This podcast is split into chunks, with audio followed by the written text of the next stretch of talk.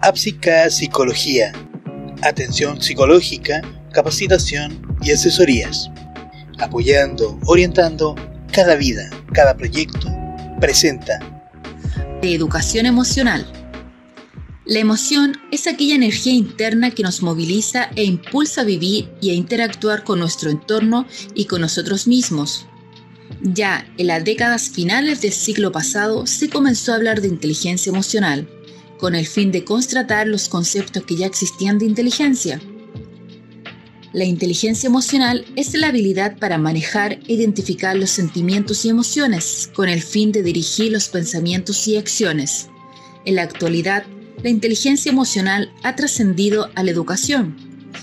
Esto generó una transformación en la manera que se conciben los paradigmas educativos tradicionales, los cuales suelen ser pasivos, autoritarios y mecánicos. La educación emocional es un proceso que permite el desarrollo integral de las competencias emocionales, preparando a la persona para la vida. Tal como dice el concepto educación, es una habilidad que se aprende con el objetivo de que la persona alcance el bienestar personal y social.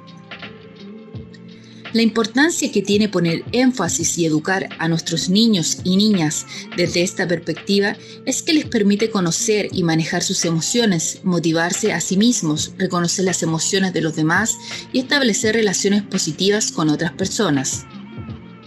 Respecto a lo anterior, estas son las cuatro dimensiones que abarca la educación emocional. 1. Autoconcepto. Habilidad para reconocer emociones y asociarlas al estímulo que las provoca.